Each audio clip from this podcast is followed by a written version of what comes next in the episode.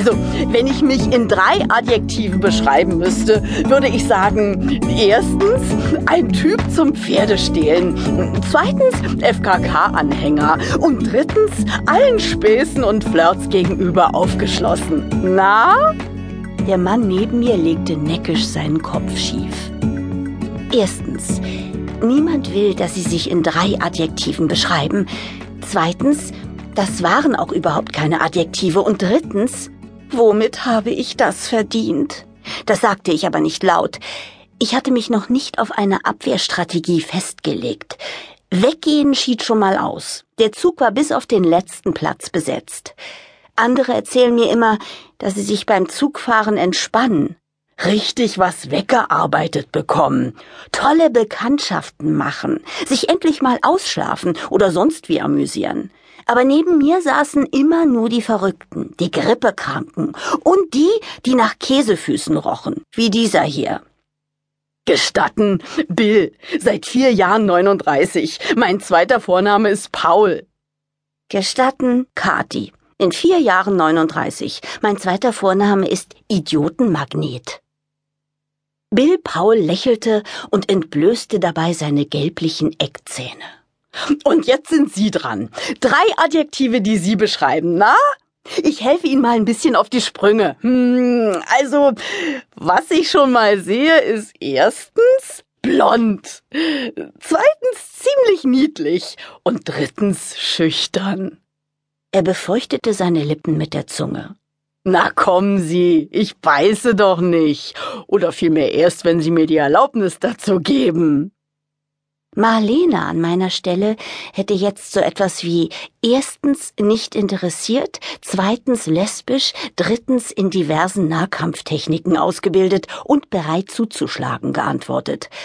Aber ich konnte niemanden vor den Kopf stoßen, nur weil er nach Käsefüßen roch, übrigens nicht von den Füßen her und vermutlich nicht alle Tassen im Schrank hatte.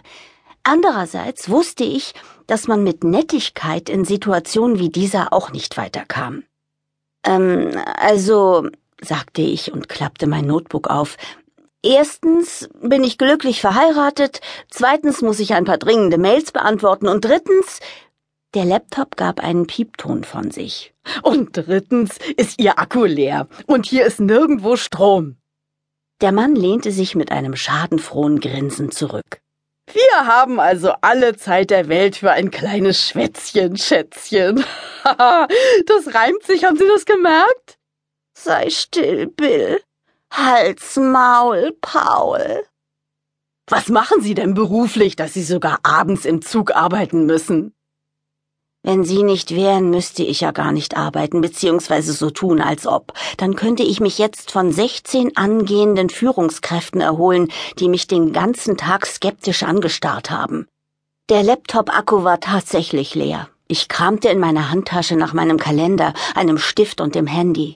Irgendwie musste ich ja Arbeit vortäuschen, denn wir hatten Berlin gerade erst hinter uns gelassen. Also, wenn ich raten müsste, sagte Bill, Business Coaching und Training, murmelte ich schnell und drückte geschäftig auf dem Handy herum. Felix hatte auf meine letzte SMS geantwortet. Bei mir wird es auch spät, ich bringe uns was vom Chinesen mit. Sofort bekam ich Hunger und Sehnsucht nach Felix.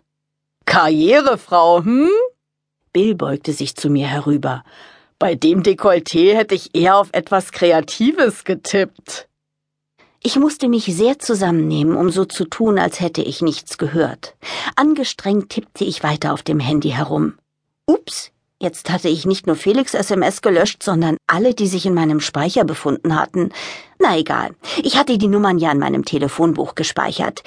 Da stand Felix gleich zwischen meiner Schwester Eva und Fischbach, unserem Hausmeister.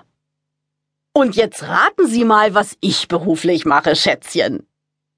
Freue mich auf Chinesisch, schrieb ich an Felix und setzte noch hinzu, hätte auch nichts gegen Französisch. Ein paar Anzüglichkeiten zur Auffrischung unseres Liebeslebens konnten nicht schaden. In den letzten Monaten hatten wir das doch ziemlich vernachlässigt. Produkttester, brüllte Bill Käsefuß triumphierend. Vor Schreck drückte ich auf Senden. Raten Sie mal, was ich diese Woche teste. Deo war es jedenfalls nicht. Ich unterdrückte einen Seufzer und schrieb stattdessen eine SMS an Marlene.